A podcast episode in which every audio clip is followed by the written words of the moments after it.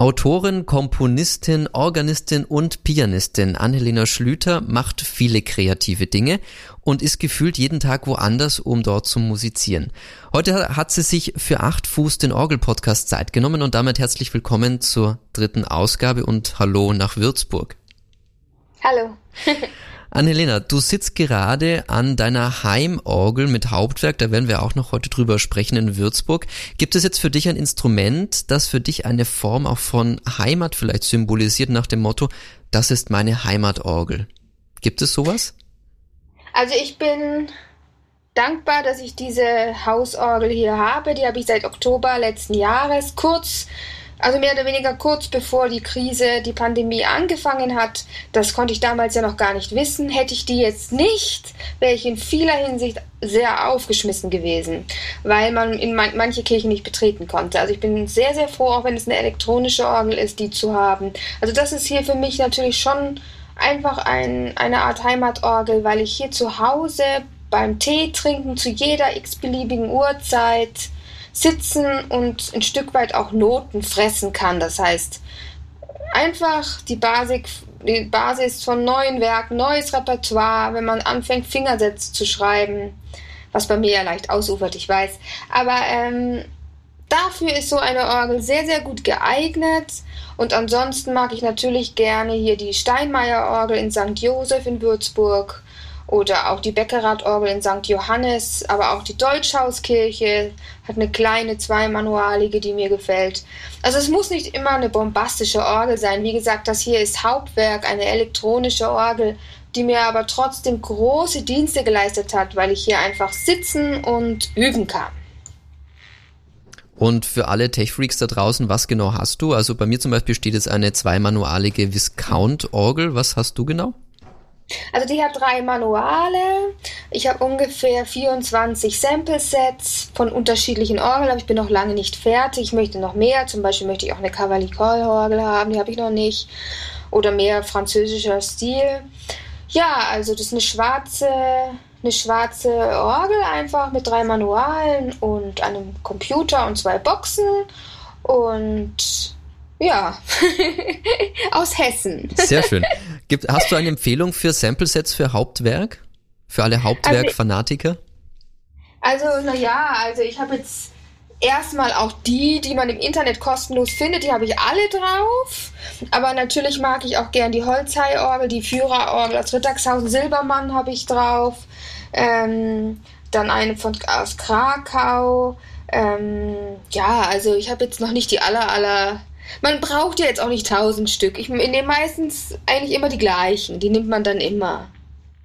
Ja, verstehe. Nicht wundern, im Hintergrund bei mir fetzen gerade ein bisschen die Katzen wieder rum, also man könnte vielleicht ein bisschen was scheppern hören. Und wir telefonieren ja heute über Zoom. Das ist das erste Mal, dass wir auch einen Orgel-Podcast über Zoom abwickeln. Ich bin ganz gespannt, wie es dann später auch wird, wenn du mir dein Sample-Set zeigen wirst.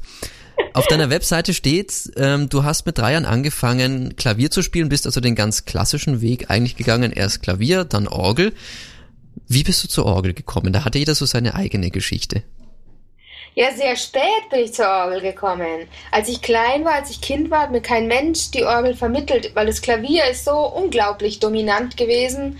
Also eigentlich bestand meine Welt ja, meine musikalische Welt und auch sonst eigentlich aus einem Flügel, aus dem Klavier, ja.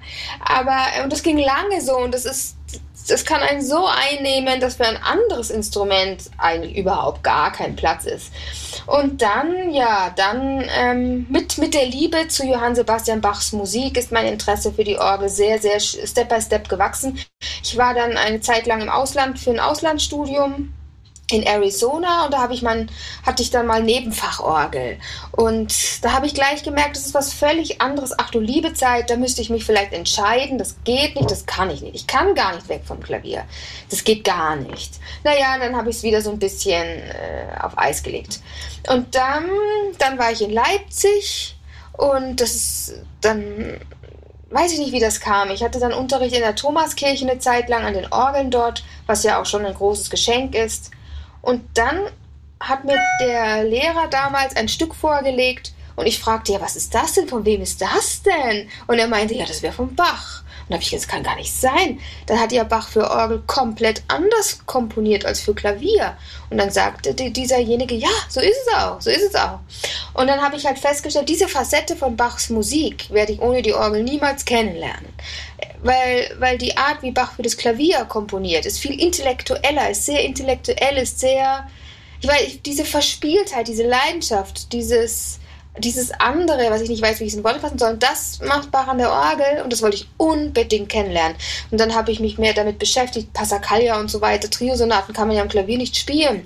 Also ähm, ist für mich klar gewesen, dass ich Orgel lernen muss. Und das war 2017. 2016, 2017, ist ja gar nicht lange her. Und würdest du also sagen, das finde ich jetzt sehr spannend, dass du sagst, Bach ist sozusagen die Referenz für dein musikalisches Schaffen, mit dem bist du mehr oder weniger groß geworden.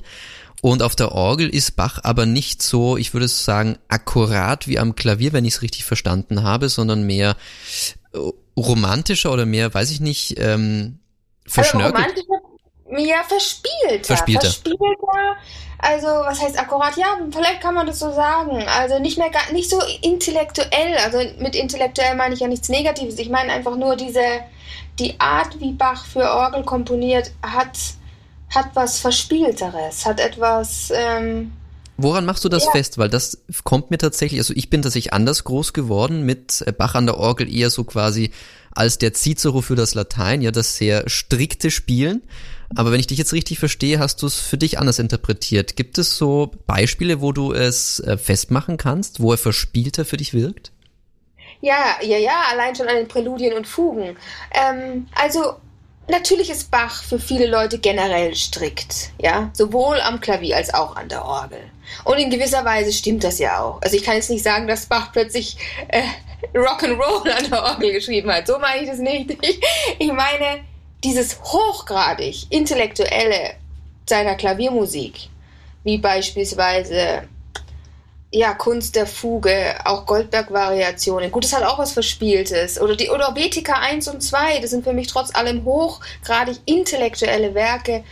Nicht strikt, aber sehr, sehr ähm, abstrakt auch in vieler Hinsicht, wobei das Vetica 1 und das Vetica 2, das geht noch. Aber die Präludien und Fugen an der Orgel, ähm, die sind durch die Bank meiner Meinung nach nicht in allererster Linie intellektuell. Die sind voller Leidenschaft. Die sind, das liegt vielleicht auch am Pedal. Ja, man merkt so, man merkt, dass ähm, das Pedal gibt noch mal eine ganz andere Facette dazu.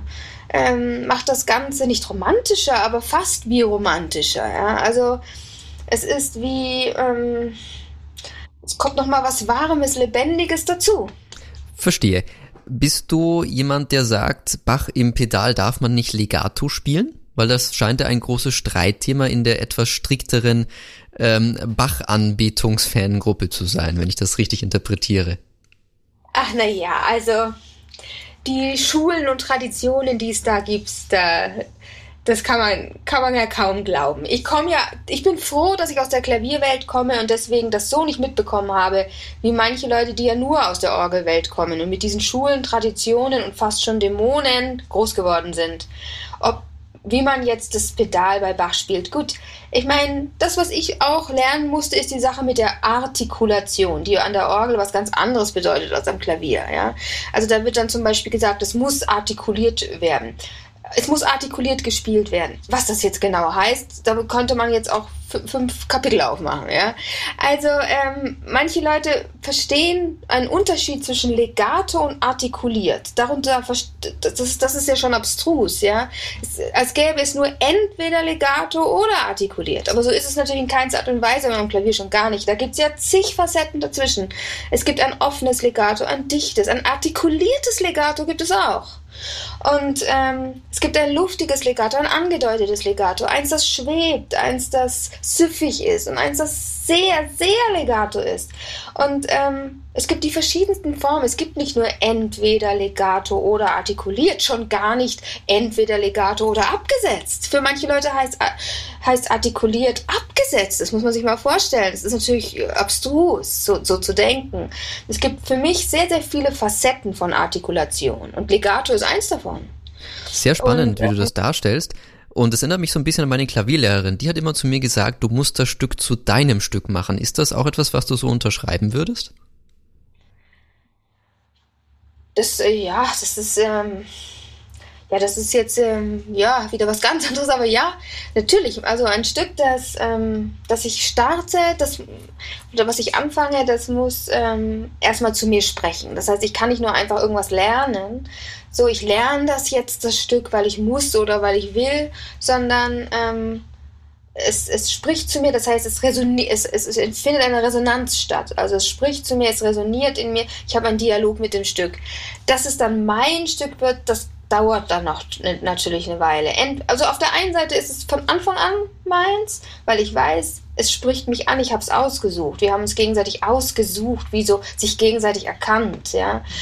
Aber es dauert eine Weile, bis man eine wirkliche Beziehung zu so einem Stück hat, auf einer eigenen motorischen und emotionalen Ebene, weil, weil diese ganzen anstrengenden Übestunden stehen auch erstmal ein bisschen dazwischen, dass man dass es zwar eine Liebesbeziehung ist zu dem Stück, aber auch eine Arbeitsbeziehung. Und damit diese Liebesbeziehung nicht von der Arbeitsbeziehung erstickt wird, muss man auch immer gucken, dass diese Resonanz, die da ist, also dass der Herzschlag zu, da ist, dass das bleibt durch die, dass, dass man es nicht kaputt übt, dass das durch, das durch das durch die Arbeitsbeziehung trotzdem bleibt. Das sind äh, sehr interessante Ausführungen. Also ähm, ich fand es auch sehr interessant, welche Worte du verwendet hast, weil letztlich es wirkt ein bisschen, ein Stück ist quasi wie ein Date, ja. Es muss irgendwie auf beiden Seiten ein bisschen funken und dann muss genau. man ein bisschen dran arbeiten in der Hoffnung, dass eventuell mehr draus wird. Also von genau, dem genau. sehr interessanter Vergleich. Wenn du ein neues Stück beginnst, also fangen wir doch mal mit dem ersten Date an. Ähm, wie laufen dir Stücke inzwischen über den Weg? Ist es auch so was, du bist auf YouTube unterwegs, schaust dir, was andere Organisten so machen und auf einmal entdeckst du etwas oder hat jemand was gespielt, das interessiert mich jetzt? Also, wie ist so die Entstehungsgeschichte, wenn du auf was Neues triffst? Es ist von Stück zu Stück verschieden. Manche sind ganz wichtige Dates und andere sind einfach ein paar Dates äh, am Weg, ja. Und manches höre ich und will es auch lernen und dann ist auch wieder gut. Oder ich, ich, ich schaue mir das eine Zeit lang an und dann gibt es Stücke, die sind außerordentlich wichtig für einen, wo man weiß, es sind Lebensstücke, die wird man sein ganzes Leben lang, denke ich mal, spielen. Das ist für mich zum Beispiel Pièce de Orgue von Bach oder die Passacaglia C-Moll. Die Passacaglia C-Moll war mit ein Grund, warum ich mich, mir das Orgelspiel überhaupt angetan habe, sage ich jetzt mal. Weil so ein Stück, sowas gibt es nicht fürs Klavier. Also das ist ein Paradebeispiel für mich, dieses Werk, für die Verspieltheit und die Andersartigkeit, wie Bach an der Orgel komponiert. Man kann dieses Stück schon fast als romantisch bezeichnen. Man kann die Passacaglia C-Moll als äh, meiner Meinung nach schon im Verhältnis zu dem, was, was Bach am Klavier komponiert hat, als romantisch bezeichnen. Sowas gibt es nicht, so eine Klavierkomposition gibt es einfach nicht. Und das ist halt für mich ein sehr wichtiges Date gewesen, ein so wichtiges Date, dass ich mir Zeit genommen habe, bis ich damit angefangen habe, bis dahin, dass ich gar, dass ich immer dachte, ah nee, ah jetzt noch nicht, ah nicht später. Aber, aber irgendwann mal war ich dann ein bisschen wie gezwungen, das jetzt zu machen. Und man darf jetzt so ein Stück auch nicht auf dem heiligen Sockel stellen. Es ist ein Stück, ein fantastisches Stück, aber dann geht man weiter. Und ähm, man hat ja nicht ein Date mit dem Stück allein, man hat also aus meiner Sicht auch ein Date mit dem Komponisten, ja. Also wenn ich Bach spiele, dann habe ich ein Date mit Bach. Und, ähm, und den finde ich ja sowieso schon toll. Es ist also ein weiteres, ein weiteres, ein weiteres Date mit ihm. und, und, es wird immer toller. Antwortet er dir auch oder ist das dann etwas, der, der, das wir der Metaphysik überlassen? Also ich habe schon das Gefühl, dass er mit mir spricht, aber ich will da jetzt mal nicht zu weit gehen, sonst denken manche Leute sich noch mehr weiß was über mich. Aber ich habe schon das Gefühl, er würde mich mögen, wenn er mich jetzt irgendwie kennen würde. okay. Ich meine, er kennt mich ja schon. also ich, ich, ich, ich merke schon, du hast, ähm, wie soll man sagen, ein gesundes Selbstvertrauen. Also jemand, der sagt, Bach würde mich mögen, er hat, ist für mich jemand, der ein gesundes Selbstvertrauen hat. Jetzt glaube ich jetzt halt einfach mal. Nee, sehr schön. Aber wenn du jetzt so ein Stück ausgesucht hast, und es ist mir auf Instagram sehr stark aufgefallen, dann bist du ja jemand, der sehr viel in die Noten schreibt. So viel, dass man fast böse formuliert die Noten schon nicht mehr sieht. Was schreibst du da alles rein und warum? Das musst du mir erklären. Also ich würde da Schnappatmung kriegen, würde man sagen. ähm, wenn ich ah, das ich sehen würde. Das gar nicht, dass ich da so viel reinschreibe. Das, das ist nicht so, dass ich jetzt da denke, ich schreibe viel rein, sondern am Ende steht dann halt furchtbar viel drin, aber ich habe gar nicht mitbekommen, dass das so ist. Ähm, ich kriege eigentlich erst dann mit, wenn es wirklich schon akut ist. Also manche Stücke von mir waren dann so akut, dass ich selbst ich nichts mehr lesen konnte. Und ähm, und dann waren die durch die Reise noch irgendwie halb zerfetzt und sahen aus, als wäre ich, hätte ich sie aus der Müll, aus der Müllkippe gezogen. Ja. Aber, ähm, aber ich habe alle Noten doppelt. Das heißt, oder fast alle, alle wichtigen Noten von Bach sowieso. Und dann fange ich wieder mit, mit leeren Noten an, wenn das Stück für, für mich das erste Mal durchgearbeitet ist. Und dann steht beim zweiten Mal bei weitem nicht so viel drin. Und die Farben sind für mich beim Analysieren eines Stückes einfach schön. Es motiviert mich, es hilft mir, es macht mir Freude, es gibt mir das Gefühl, dass ich das Stück mehr und mehr verdaue, verinnerliche, weil ich Farben sowieso gerne mag. Und wenn ich dann merke, jetzt ist zu viel, dann tausche ich das aus, dann lege ich die Noten weg oder verkaufe sie. und ähm, also verkaufe sie als Kunstwerk, meine ich. Und ähm, dann nehme ich neue Noten. Aber was genau schreibst du da rein? Also neben Finger- und Fußsatz, das ist einigermaßen, denke ich, verständlich, aber was symbolisieren die Farben? Schreibst du dir rein, wo sind die Melodien oder wie kann man sich das alles vorstellen? Was für Notizen landen in deinen Noten? Naja, was schreibe ich da rein? Ich schreibe rein, wenn, wenn, wenn mir eine Hemiola auffällt, wenn ich das Gefühl habe, hier, hier, hier artikuliere ich nicht dementsprechend, wie ich es haben möchte, oder hier ist nicht diese, dieser weiche Anschlag, den ich will, denn dann schreibe ich mir das rein. Dann ähm, dynamische Dinge äh, schreibe ich mir rein. Dann alle Töne, die, ja, was ich mir auch aufschreibe, alle Töne, die jetzt zum Beispiel am Mittwoch nicht gingen, markiere ich. Dann gehen aber am Donnerstag andere Töne nicht, die markiere ich auch. Am Freitag markiere ich wiederum Töne und dann kommt dann wirklich der Tag, wirklich alles markiert ist. Ja. Aber, aber, das ist halt so, das habe ich gar nicht vorgehabt, das passiert dann halt. Okay, also so eine Art Hangman-Prinzip, äh, welche Töne passieren wann nicht über deine Hand. Ich verstehe.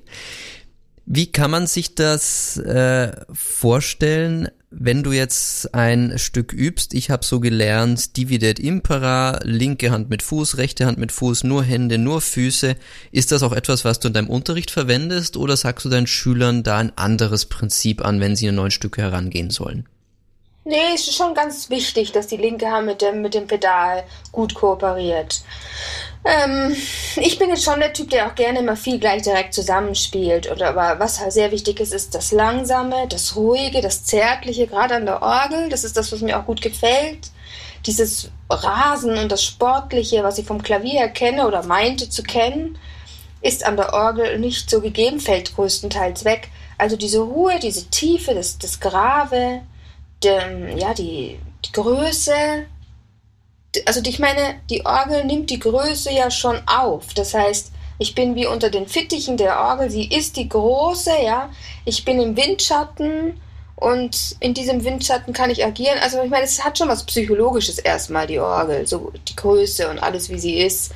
Und, und ähm, dass ich dann mal Hände getrennt übe oder mal mit dem Pedal, das ist halt der zweite Schritt. Aber das erste ist wirklich, die Orgel gut zu verstehen, zu wissen, was ist die Orgel, wer ist das, warum und äh, was spiele ich da und wie fühle ich mich dabei und dann wirklich dieses, je größer die Orgel sie geht, desto zärtlicher muss man sie spielen, habe ich das Gefühl. Ja, so würdest du sagen, eine Domorgel muss man sehr zärtlich spielen? Also ich habe zumindest den Eindruck, wenn ich so manche Domorganisten höre, sie hatten einen schlechten Tag. Also ich bin ja sowieso nicht gut auf Domorganisten zu sprechen. Das musst du mir also, erklären. Also, naja. Also, ähm, es gibt so fantastische Orgeln einfach und sich nur hinsetzen und langsam spielen, dass man das Gefühl hat, die üben gerade. Also Orgelspielen heißt nicht langsam spielen, aber für viele heißt Orgelspielen langsam spielen. So ist es nicht gemeint. Ich meine, ich komme aus dem Klavier, der wird immer gerast. Also kam ich mir oft vor wie so ein Rennwagen. Ich bin ein Rennwagen kommt in ein in, in eine Fabrik. Und hier sind die, die Fabrikarbeiter arbeiten ganz langsam.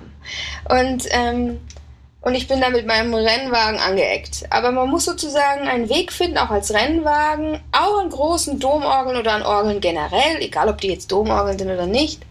Ähm, Tempo ist eine, eine ganz wichtige Angelegenheit, gerade an einer Orgel. Ich finde Tempo, die Entscheidung für Tempo macht Exzellenz aus. So. Zu langsam ist wirklich grauenvoll. Zu schnell geht nicht. Die Orgel macht es nicht mit. Die wehrt sich dagegen. Das gefällt ihr nicht. Also muss man einen Weg finden, dass man virtuos voller Energie, lebendig spielt in einem Tempo, das exzellent ist für die Orgel. Und die meisten wählen meiner Meinung nach immer alles viel zu langsam aus und hassen die, die schnell spielen. Ähm, ich bin manchmal zu sehr auf der schnellen Seite, das geht auch nicht. Das heißt, diese Zärtlichkeit muss das also abfedern, gerade an großen Orgeln. Die Zärtlichkeit federt das ab, dass man ein Tempo wählt, das virtuos und zärtlich ist. So, so würde ich das sagen. Gut, das äh, mit dem Langsamen kann ich zumindest aus meiner Sicht verstehen. Ich kann es nicht schneller, aufgrund meiner händ händischen Tätigkeit. Aber das ist ein anderes Thema. Kommen wir nochmal zurück zu einem sehr interessanten, kurzen Einwurf von dir. Was hat es mit den Domorganisten auf sich? Wieso magst du die nicht? Das musst du mir jetzt kurz erklären. Oh je, ich bin immer sehr gespannt, wer das mithört. Ach, ähm, es ist halt eine, meiner Meinung nach eine ziemlich krasse Männerdomäne einfach und in denen Frauen viel zu kurz kommen wo ich darüber erschüttert und entsetzt bin. Klar, dann gibt es Leute, die zählen dann, wenn ich das sage, Frauennamen auf. Aber alleine schon, dass die Frauennamen aufzählen, finde ich, gibt mir recht. Denn wenn man Männer aufzählen würde, käme man aus dem Zählen gar nicht mehr heraus. Und ähm, es ist sozusagen eine, eine sehr konservative das Langsame passt da ja gut und gerne noch dazu. Ja, das verstärkt das Ganze ja noch irgendwie. Ja, dieses behäbige, ähm, ja, behäbig ist auch ein falsches Wort. Da ruht man sich auf etwas aus. Es, das, das, die Konzertorgel an sich, so wie ich das vom Klavier kenne, das Instrument als Konzertinstrument geht da oft irgendwie unter. Ja. Und na klar, natürlich ist eine Kirche kein Konzertsaal. Darüber kann man ja auch noch lang diskutieren. Aber trotzdem ist die Orgel für mich ein, ein virtuoses künstlerisches Konzertinstrument. Jede Orgel. Egal ob groß oder klein. Und, ähm, und es ist völlig in Ordnung, virtuos zu spielen. Und es ist auch in Ordnung, da ein konzertantes Spiel zu wollen und zu fördern. Es ist nicht böse, es ist nicht falsch, es ist gut. Weil es gibt genügend Leute, auch junge Leute und auch generell die Gesellschaft, die Orgel sehr langweilig finden. Warum? Weil immer so langweilig gespielt wird. Und ähm, wenn die mal ein bisschen fetziger gespielt werden, damit, damit meine ich nicht Jazz und Pop. Ich meine virtuos einfach, ja. Dann glaube ich, dann würde es, würde die Gesellschaft die Orgel auch mehr mögen. Also ich kann nachvollziehen, dass äh, Domorganisten hauptsächlich männlich sind, wobei wenn ich eigentlich an Orgel denke, gerade auch im kirchlichen Kontext, denke ich hauptsächlich an Frauen. Da mein Eindruck ist, dass gerade viele ältere Frauen eigentlich dieses kirchliche Spielen zusammenhalten. Ist das ein Eindruck, der mich täuscht oder wie siehst du das, weil du ja auch... Das stimmt, das stimmt und darüber bin ich auch dankbar. Aber es ist doch sehr auffällig, dass alle Machtpositionen, die auch noch sehr gut bezahlt sind, oder was heißt sehr gut bezahlt, so gut wird das ja alles, alles nicht bezahlt, aber dass die Machtpositionen, die einigermaßen gut bezahlt sind, halt Männer sind und die lieben, goldigen alten Frauen auf dem Land, die eigentlich alles zusammenhalten, das sind ehrenamtliche Damen, die dann das Ganze eigentlich ja, wie du selber sagst, zusammenhalten. Und dieser Bruch, was ich sehe, ja, das, das finde ich einfach nicht in Ordnung. Also ich meine, man kann wirklich sagen, man könnte jetzt sagen, ja, es gibt ja nicht genügend Frauen, vielleicht wollen die alle nicht. Aber mir fällt auf, wenn das, wenn dann eine Frau mal da ist, dann passt sie auch nicht. Aus irgendwelchen unerklärlichen Gründen hat sie dann auch tausend Sachen, an dem, wo man was aussetzen kann. Anstatt sich zu freuen, dass mal wieder eine da ist. Hast Und da merke ich halt, Hast du es denn mal probiert, dich auf eine Domorgel zu bewerben? Nein, habe ich nicht, weil ich habe ich studiere ups, ich studiere ich habe ich, ich studiere künstlerische Orgel. Das heißt, ich studiere ja gar keine Kirchenmusik. Und ähm, da müsste man ja Kirchenmusik studieren. Und ich glaube auch nicht unbedingt, dass es was für mich ist. Was, was ich toll fände, wäre eine Stelle, wo ich wirklich nur Orgel spiele, ja. Also eine Stelle, wo ich nicht noch zig andere Sachen müsste, schon gar, schon gar nicht bürokratische Sachen oder so. Sondern einfach eine Stelle, wo ich meiner Kunst nachgehen kann. Und die meisten Kirchenmusiker haben mir gesagt, so, so, wenn man in so eine Stelle kommt als Kirchenmusiker, übt man nur noch 10%, vielleicht 15% seiner Zeit und der Rest ist alles andere. Bürokratie, Geld sammeln, rumstreiten, treffen, Chor natürlich, aber auch einfach sehr, sehr viel organisatorisches. Und wenn natürlich so eine Dom Domorgelstelle bedeuten würde, dass man vor allem Orgel spielt, dann wäre das top. Aber ich glaube, in Deutschland ist das sowieso noch mal spezieller als im Ausland. Ja, verstehe. Ähm, wie ist das denn? Wenn du in den Kirchen spielst, die auch letztlich fast immer Gemeinden sein werden, gibt es da auch Kirchenmusiker, die das irgendwie nervt, dass du jetzt nur kommst, um Konzerte zu spielen? Oder gibt's da keine irgendwie, weiß ich nicht, Art von Rivalitäten oder spiel doch auch mal einen Gottesdienst und hilf uns so nach dem Motto? Oh, ich habe ich hab schon viele Gottesdienste gespielt. Ich bin ja gläubig und liebe Gottesdienste. Also das stört mich nicht, Gottesdienste zu spielen. Ich finde das schön. Ich habe gar nichts gegen Gottesdienste. Das ist halt irgendwie das Lustige. Es gibt sehr viele Kirchenmusiker, die mit Gott nichts anfangen können. Die haben aber Kirchenmusik studiert. Und ich bin wirklich gläubig und habe nicht Kirchenmusik studiert und spiele dann nur Konzerte. Und dann sagen halt manche Leute zu mir, also neidische Menschen, dass ich gar keine echte Kirchenmusikerin sei. Also das fällt mir halt zum Beispiel auf. Das finde ich auch sehr abstrus. Wahrscheinlich ist das diese Art Rivalität. Also ich weiß, also es haben ja andere erzählt, dass es zumindest früher so war, dass die, die Kirchenmusik studiert haben, mit denen, die nur künstlerische Orgel studiert haben, nur in Anführungsstrichen aus deren Sicht, auf jeden Fall, dass da immer irgendwie dicke Luft war. So nach dem Motto, ähm, nur wer wirklich Kirchenmusik studiert hat, versteht die Orgel, versteht Kirche, ist ein richtiger Organist. Ich halte das für völligen Humbug, weil die meisten Kirchenmusiker spielen viel schlechter, beziehungsweise haben gar nicht die Kraft und Zeit so zu üben, wie beispielsweise ich oder andere und ähm, haben viel weniger andere Orgeln kennengelernt, kennen meistens nur ihre eigene, hocken 18 Jahre an der eigenen, was ja auch okay ist, aber ich meine, ich finde es auch wichtig, andere Orgeln kennenzulernen. Und zwar viele. Das ändert so vieles, hilft einem so sehr, exzellent zu werden oder sich an der Orgel, sich mit der Orgel an sich zu beschäftigen einfach, mit, Ra mit Räumen, mit Akustik, mit unterschiedlichen Räumen und Kirchen, ja und völlig unterschiedlichen Orgeln von einem Tag auf den anderen und so. Naja, also ähm, ich denke, dass man auch ohne Kirchenmusik ein Fantast eine fantastische Organistin werden kann. Dass sogar, dass es sogar leichter ist, weil man einfach sich fokussiert. Mhm.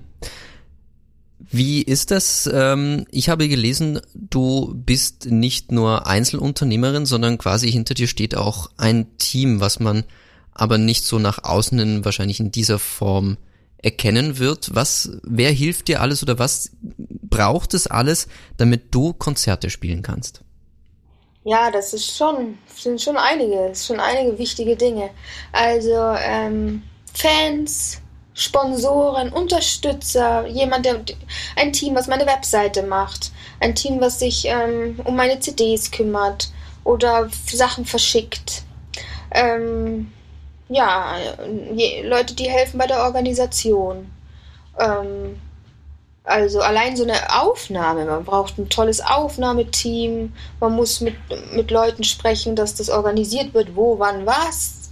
Man muss hinfahren, man braucht Top-Lehrer, Leute, die einen immer wieder coachen und ermutigen und die sagen, bleib dran, mach das so und so, super Supervisoren im Grunde. Und unterschiedliche auch, das hilft sehr. Leute, die, einem, die an einen glauben und so, das ist alles sehr, sehr wichtig. Also alleine schafft man es nicht. Und, und man muss auch wissen, dass es die Berufung ist, die man hat. Also man kann das nicht als Hobby machen und auch nicht mal ausprobieren nur. Ich meine, natürlich kann man es auch mal ausprobieren. Aber manche Leute machen das ein Jahr und die nennen das dann Sabbatjahr. Die machen das ein Jahr und dann gehen sie wieder zurück ins Unterrichten oder in tausend andere Sachen. Und bei mir ist es kein Sabbatjahr, für mich ist das mein Leben, ja. Also ähm, ich mache das jetzt schon seit 2010 und Du kannst ja, davon also, gut leben oder wie kann man es zusammenfassen? Ja, also ich finde, dass ich damit bestimmt sehr viel mehr verdiene als als sehr, sehr viele andere Musiker. Und es ist natürlich, ist es eine Sache, man muss immer gesund sein, man muss immer fit sein. Also ich kann weder an meinen Händen noch an meinen Beinen noch an meinen Füßen noch an meinen Armen noch an meinem Kopf irgendwas haben. Ne?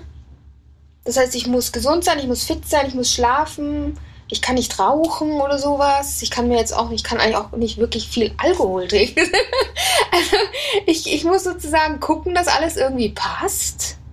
man muss sehr diszipliniert sein, man muss üben, lieben, sonst kannst du es gleich vergessen. Ähm, aber ist dieses ja, diszipliniert sein, ist das für dich auf Dauer sehr anstrengend? Also, dass du dir selber sagst, und jetzt brauche ich mal Sabbat vom diszipliniert sein, oder ist das einfach dein Lebensstil? Ja, also Ich weiß es nicht. Ich komme mir jetzt gar nicht so diszipliniert vor. Für mich ist es immer ein Wunder, dass es irgendwie so läuft. Manche Leute halten mich für schwer chaotisch. Ja. ähm, Chaos ähm, gehört dazu Kunst, habe ich gehört. Also, ob ich jetzt diszipliniert bin, ist auch wahrscheinlich eine große Frage. Aber ich würde schon sagen, was das Üben angeht, bin ich es schon. Also, aber ich nenne es nicht diszipliniert, sondern ich brauche das Üben. Ich liebe das Üben. Das Üben gehört zu mir. Das ist wichtig. Das brauche ich, um mich wohlzufühlen auch. Ähm, also hat auch nicht nur künstlerische Aspekte. Ich finde Üben einfach gut. Und ja, also wenn man nicht üben will, kann man es wirklich vergessen. Und dann sollte man noch andere Sachen haben, wie zum Beispiel Kontaktfreudigkeit. Man muss sehr gerne reisen. Man muss sich mit fremden Leuten schnell einstellen können. Relativ flexibel sein. Ähm, man muss eigentlich auch ganz gut mit Netzwerk sein. Das hilft schon. Wenn man das alles nicht ist, braucht man halt noch mehr andere Leute, die das machen. Geht ja auch. Geht ja auch. Haben ja andere auch. Gut, manche sagen, das viele Netzwerk ist auch nicht immer so positiv, weil man hat da nicht nur Fans, sondern leider auch Neider. Wasser. Ja. ja. Aber, ja, aber ich habe mir überlegt, okay, man muss sich entscheiden. Entweder man sagt, okay, ich vermeide sämtliche Hasser, dann kann ich aber auch vieles nicht machen, was ich mache. Oder man akzeptiert, dass man das, dass man das dann hat Leute, die einem irgendwelche anonymen Hasskommentare schreiben, ja. Oder, ähm, aber dafür gibt es super viele andere, die total begeistert sind. So ist es halt. Aber um einen kurzen Abstecher zu machen, gibt es dann für dich so etwas wie Privatleben eigentlich, wenn du sagst, du bist sehr viel unterwegs, ähm, sehr viel auf Konzertreise? Kriegt man das unter einen Hut oder ist das tatsächlich etwas, was sehr schwierig in diesem Fall zu organisieren ist. Es ist schon schwer, weil ich ja nicht Nein sagen kann, beziehungsweise gierig bin. Also wenn jetzt jemand sagt, ich möchte, dass du da und da spielst, ich an dem Tag aber schon ein anderes Konzert habe, bin ich schon oft in Teufelsküche gekommen, weil ich dann echt versuche, beide Konzerte unter, in diesem Tag unterzubringen. Und das ist mir sogar schon ein paar Mal gelungen, aber mit unglaublichem Aufwand wo ich dann wirklich von A nach B hin und zurück und hin und her gefahren bin. Aber ich habe es geschafft. Nur was dann halt mal passiert ist, dass man zum Beispiel irgendwas vergisst, liegen lässt oder im, im, schlimmsten Fall mal ein Licht nicht ausgeschaltet hat oder eine Heizung noch läuft irgendwo, was ja nicht sein darf. Und ähm, weil man einfach so überfordert ist, diese Reisen zu organisieren. Und dann heißt es, man muss bis dann und dann da sein und den Orgelschlüssel holen. Ach du Schreck, kriege ich das überhaupt hin bis dahin, ja? Und ähm, ja, aber ich, ich, es ist ja so, ich mache alles mit ICE und nicht mit dem Auto. Und manchmal muss mich dann halt jemand schnell fahren. Zack, zack, fahren, ja weil ich nicht noch spielen und Auto fahren kann. Ja, also, irgendwann hört es dann ja doch mal auf. Irgendwann ist und die Profession zu Ende. Ja, genau. Nee, ich kann Auto fahren, ich kann schon gut Auto fahren, ich bin kein Langstreckenauto fahren, ich habe auch ein Auto. Aber ich kann jetzt nicht fünf Stunden am Stück fahren, dann bin ich total erschöpft, wenn ich ankomme. Falls im, ich überhaupt ankomme. Und im ICE bist du dann nicht erschöpft? Also wenn ich fünf Stunden ICE fahre, dann bin ich auch immer von der Klimaanlage matt. Das stimmt. Reisen ist grundsätzlich anstrengend, auch im ICE. Aber daran kann man sich gewöhnen. Also ich, ich würde sagen, ich bin sehr ICE geprobt, sehr geübt, damit klarzukommen. Ich kann ganz gut arbeiten und schlafen da. Ah, also ja, man verstehe. ist trotzdem Schlafen müde. ist das Zauberwort. Schlafen, genau. Ja. Kommen wir äh, zu einer unerfreulichen Situation, die ja gerade alle Künstler betrifft, nämlich Corona und dass wir oder dass ihr in dem Fall äh, nicht auftreten könnt und dann natürlich auch Verdienstausfälle habt und teilweise natürlich auch nicht wisst, wie es weitergehen soll, zumindest bei Leuten, die jetzt äh, vielleicht nicht so weit fortgeschritten sind wie du in ihrem künstlerischen Schaffen. Wie gehst du mit der Situation um und wie siehst du die aktuelle Situation und auch die Richtlinien vielleicht? Sagst du, man könnte das natürlich wunderbar alles machen, aber schaut eher auf Fluglinien oder sagst du, nein, es ist schon so sinnvoll, wie es ist, wie nimmst du das alles so gerade wahr? Hm, also für mich sind diese erzwungenen Auszeiten, für mich persönlich sind diese erzwungenen Auszeiten manchmal auch ein Segen, weil ich dann doch dann mal zur Ruhe komme. Ich, also klar, in dieser Woche fällt viel, schon alleine in dieser ersten Novemberwoche fällt jetzt viel aus. Davon sind mindestens zwei Sachen, die mir wichtig waren. Aber es ist, wird dann halt verschoben. Es ist ja dann nicht für immer weg. Es wird dann verschoben und was ja vielleicht auch mal okay ist, wird verschoben und ich kann in der Zeit üben und neues Repertoire mir üben und dann muss ich nicht immer im Zug sitzen. Ist doch vielleicht nicht schlecht.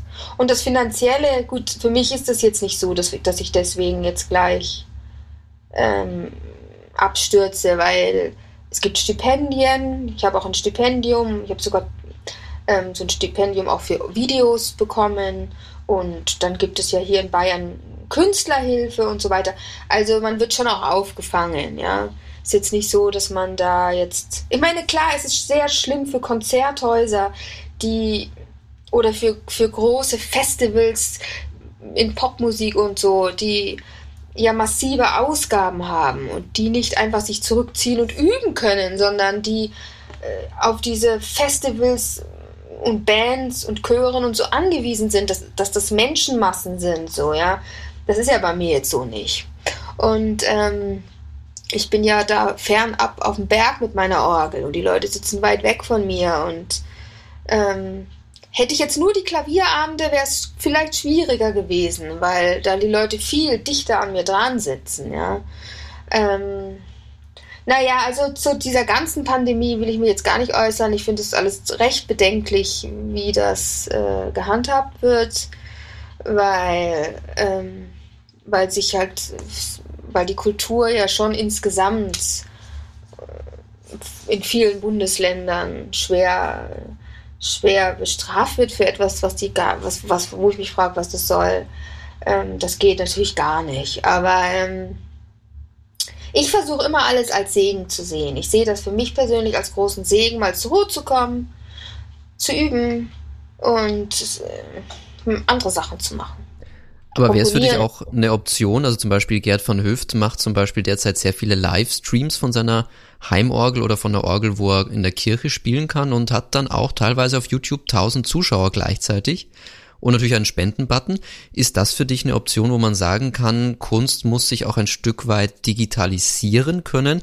Oder bist du ein strikter Verfechter von bitte hier Noten und bitte vor Ort, denn alles andere ist für mich nicht die, die, die Wirkung von, von Kunst und Musik. Also zum Beispiel, was ich sehr interessant finde, in der Stephan, im Stephansdom in Wien wurde sehr viel mit Tablet gespielt und nicht mit echten Noten. Fand ich sehr lustig und interessant. Ist das für dich auch ein Weg, wo man sich als Organistin vielleicht ein Stück weit irgendwann weiterentwickeln muss Richtung Digitalisierung oder ist das etwas, was nie wirklich da sein wird?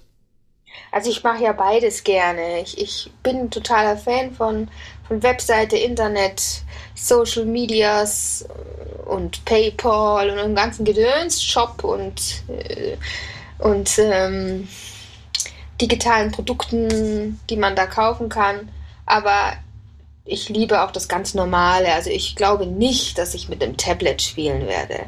Also gut, man soll jetzt nie, nie sagen, aber wenn ich mich, da, da, weißt du, da bin ich halt so, wenn ich mal überlege, Bach, der hat seine Noten ja mit der Hand so wunderschön aufgeschrieben und dann, jetzt kommt der Oberabschuss, hat er das mit Blumengirlanden verziert. Er hat es mit Blumengirlanden verziert. So, so fast kindlich, ja. Und da passt so ein Tablet für mich überhaupt nicht dazu. Ich kann mir gar nicht vorstellen, dass Bach auf einem Tablet Blumengirlanden geschrieben. Also, das geht ja gar nicht.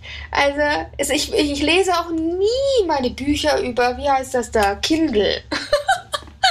also, ich habe mein Buch, ja, und das ist mir wichtig. Und so ist es mit meinen Noten auch. Das ist mir total wichtig. Die, zu denen habe ich eine Beziehung. Ich kann auch nicht zu einem Tablet. Das ist nicht das Gleiche.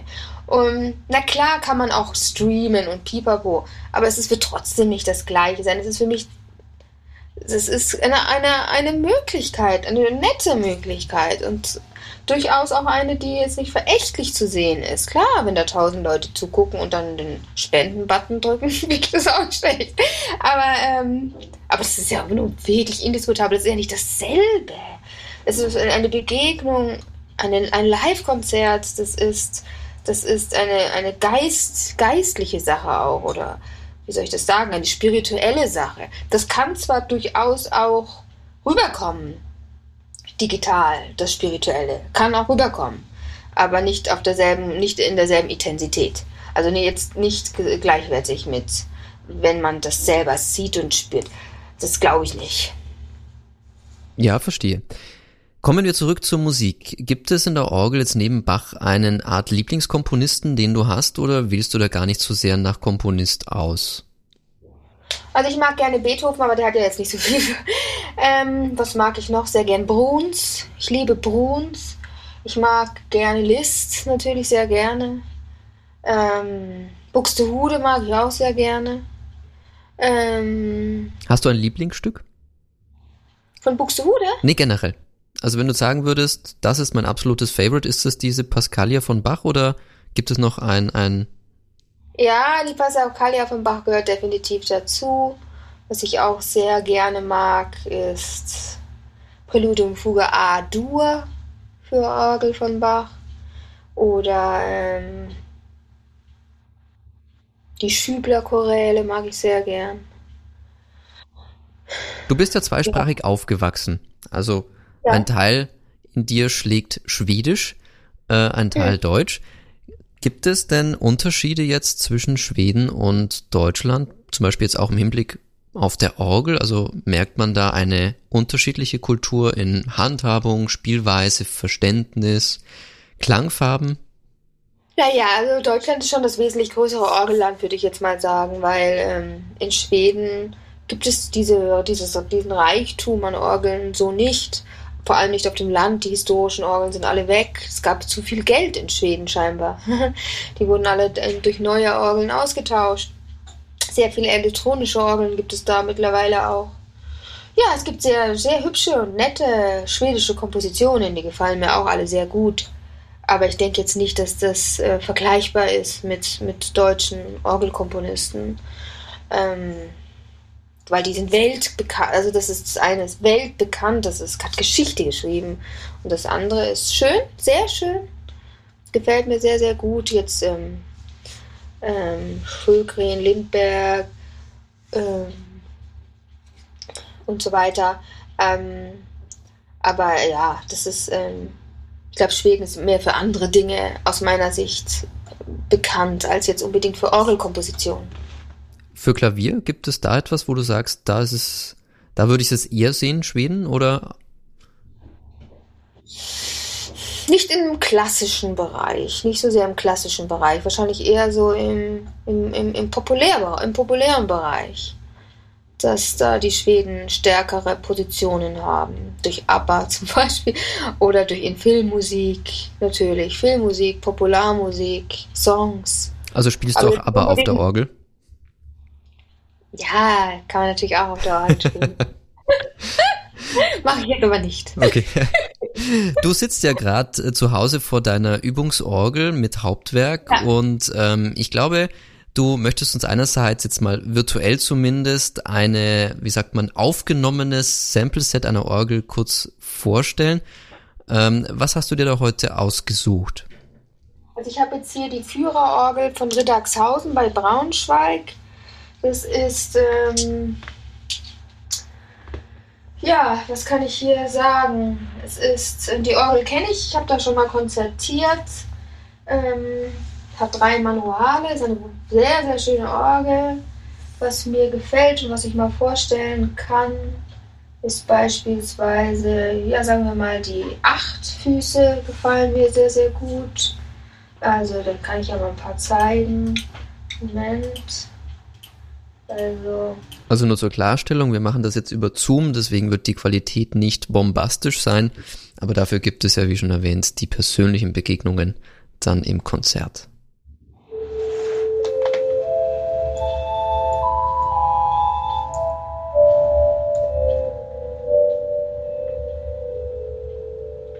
Also hier bei diesem Sample-Set wird die komplette Akustik, so wie sie in der Kirche auch ist, und die ist massiv, ist hier mit dabei. Man kann natürlich bei jedem Sample-Set die Akustik auch ausstellen, bis hin zur totalen Trockenheit.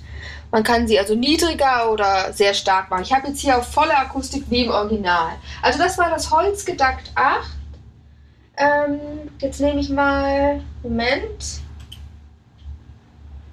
Ähm, ja. Okay, jetzt nehme ich mal.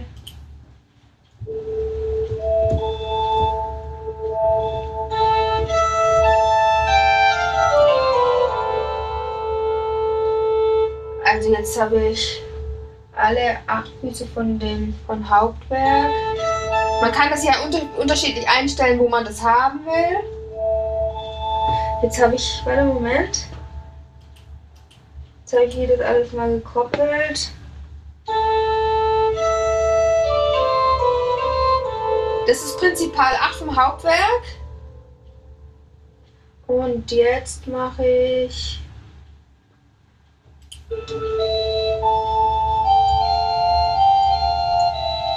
Gedackt 8. Holzgedackt 8. Ähm, ja, also schön finde ich auch die Quintadena 8.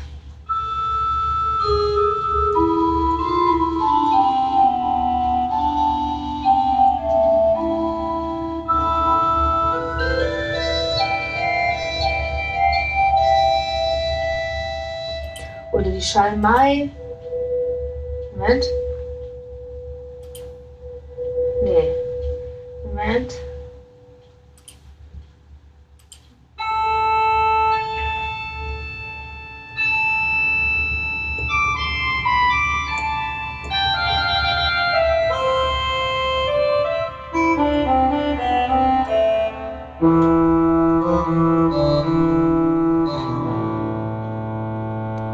Klingt ein bisschen wie ein Fagott.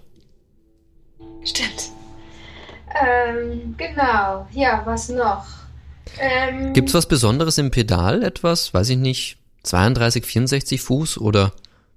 Ja, mit Hintersatz vierfach, eine Posaune 16, die kann ich mal zeigen.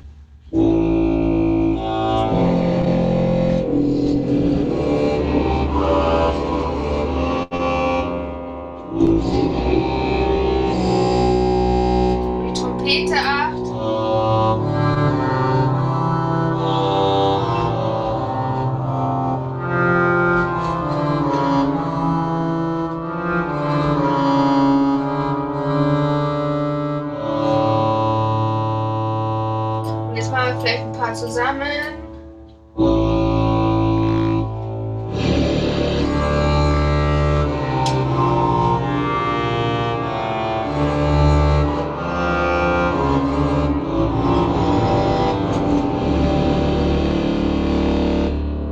Also ihr seid nicht auf dem Metal Festival gelandet, das ist tatsächlich eine Orgel, wenn man nur im Pedal spielt.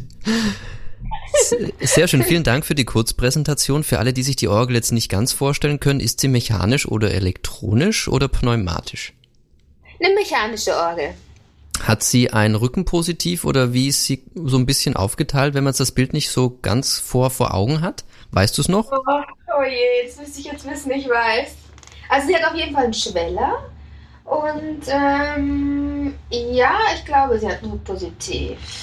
Aber da müsste ich echt mal nachschauen. Das weiß ich jetzt gar nicht mehr auswendig.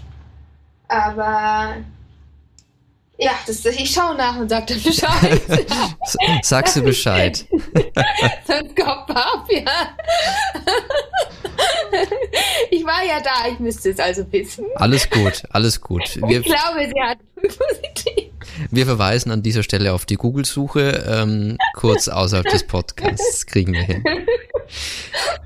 Wie ist das denn, wenn wir jetzt mal ins Jahr 2021 schauen? Ähm, hast du neue Ziele oder dir Ziele gesteckt, die du als nächstes erreichen möchtest?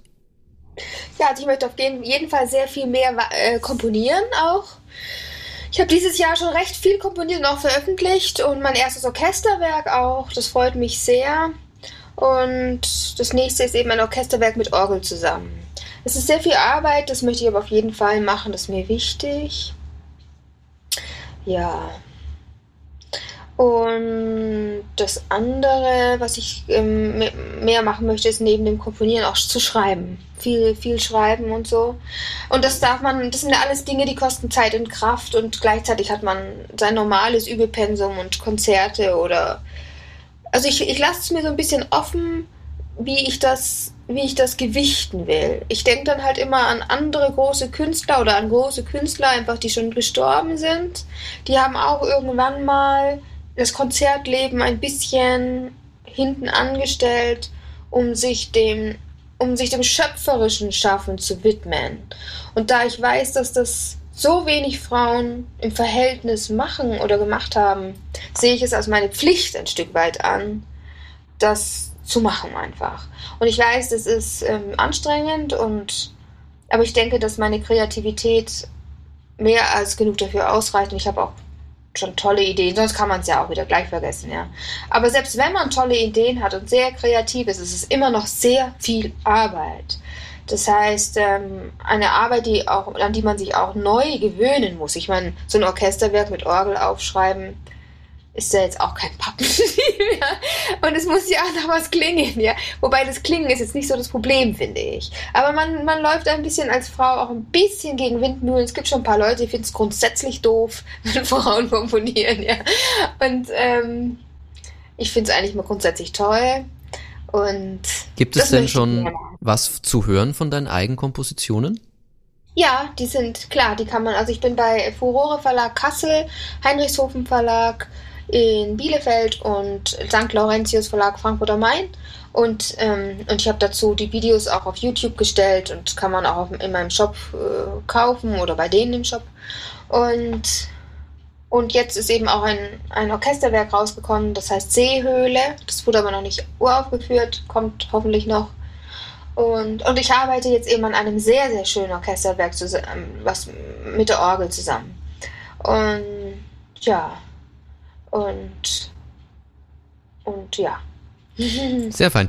Hast du dich im Bereich Komposition auf etwas spezialisiert? Ähm, weiß ich nicht, du komponierst jetzt für eher Klavier oder schaust jetzt einfach mal, was für dich am besten funktioniert, bevor du dich fokussierst? Ach, ich möchte viele Sachen schreiben, aber momentan schreibe ich schon viel für Orgel natürlich. Und, und für Klavier habe ich auch schon einiges. Klavier und Orgel sind bis jetzt so Fokus gewesen. Jetzt rücke ich den Fokus mehr aufs Orchester auch. Sehr fein. Kommen wir zum Schluss einmal zu einer Sache, die ja auch ganz entscheidend ist, nämlich die Fans und das Publikum. Was hast du da für Erlebnisse mit deinen Fans gemacht? Zumindest ein Fan aus Italien, glaube ich, mag dich recht gern, der schickt dir mal Herzchen. Aber wie ist das so, ähm, auch als Frau vielleicht, äh, wenn man auf seine, auf seine Fans, auf sein Publikum blickt, macht man da vielleicht etwas andere Erlebnisse als die männlichen Kollegen? Oder was sind dir generell für Geschichten in Erinnerung geblieben von deinen Konzerten?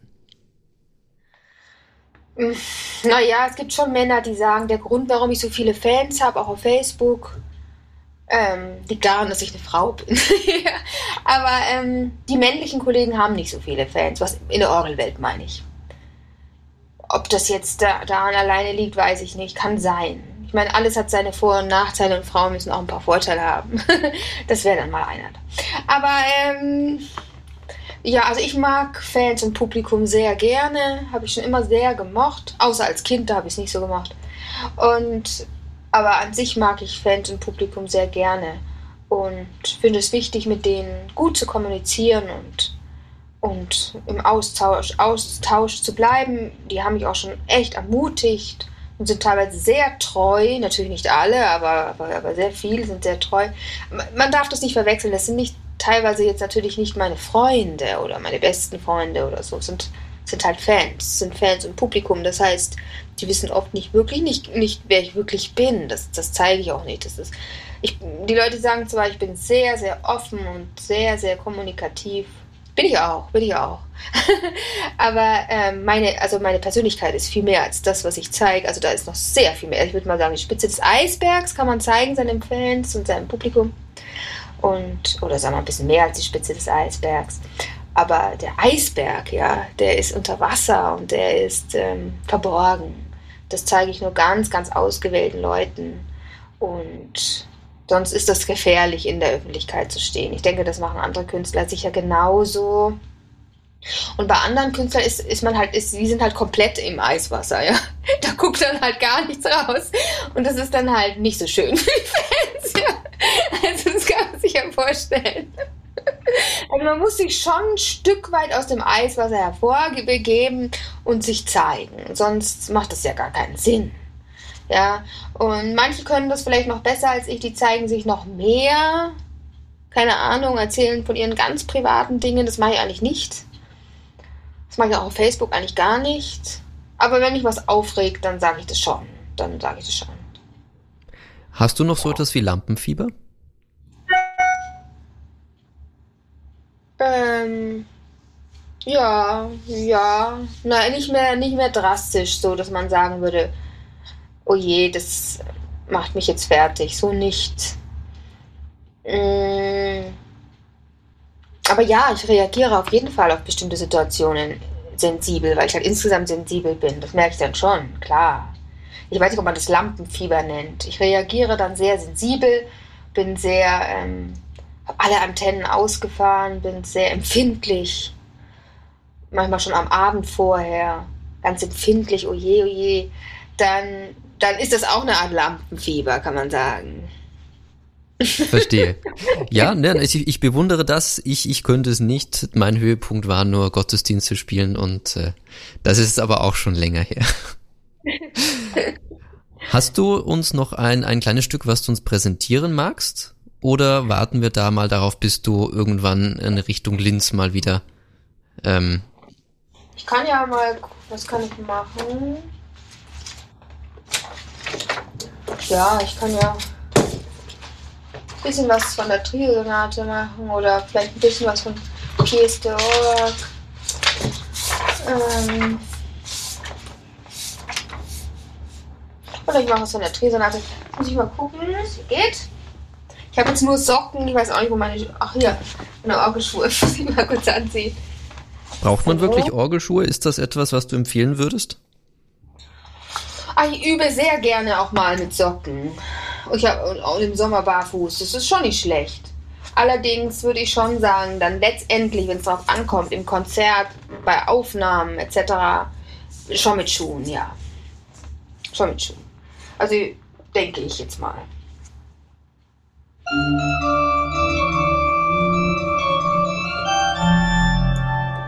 Okay.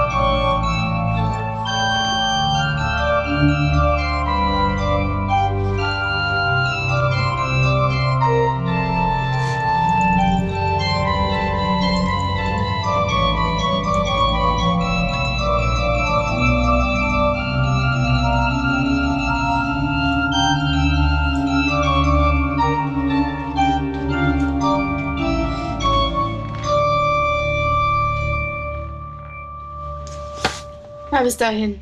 vielen Dank, vielen Dank. Sehr schön.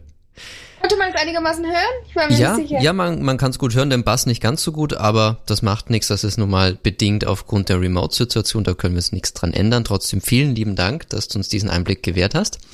Mehr Stücke von dir, CDs, Aufnahmen, Näheres zu dir findet man auf an-helena.de. Sehr gerne vorbeischauen, auch die hoffentlich bald wieder kommenden Konzerttermine. Und ja, die letzten Worte gehören dir, wenn du jemand für den Orgel-Podcast vorschlagen magst. Auch sehr gerne. Wenn ich vorschlagen, zum Beispiel den Thorsten Pirkel, der hat mir die tollen Orgeln aus Osthessen gezeigt, als ich neulich in Fulda im Dom spielte. Also er weiß sehr viel über seine Heimatorgeln zu erzählen, auch ganz tolle Kleving-Orgel in Osthessen, die ich sowas noch nie vorher gesehen habe, die man überhaupt nicht kennt.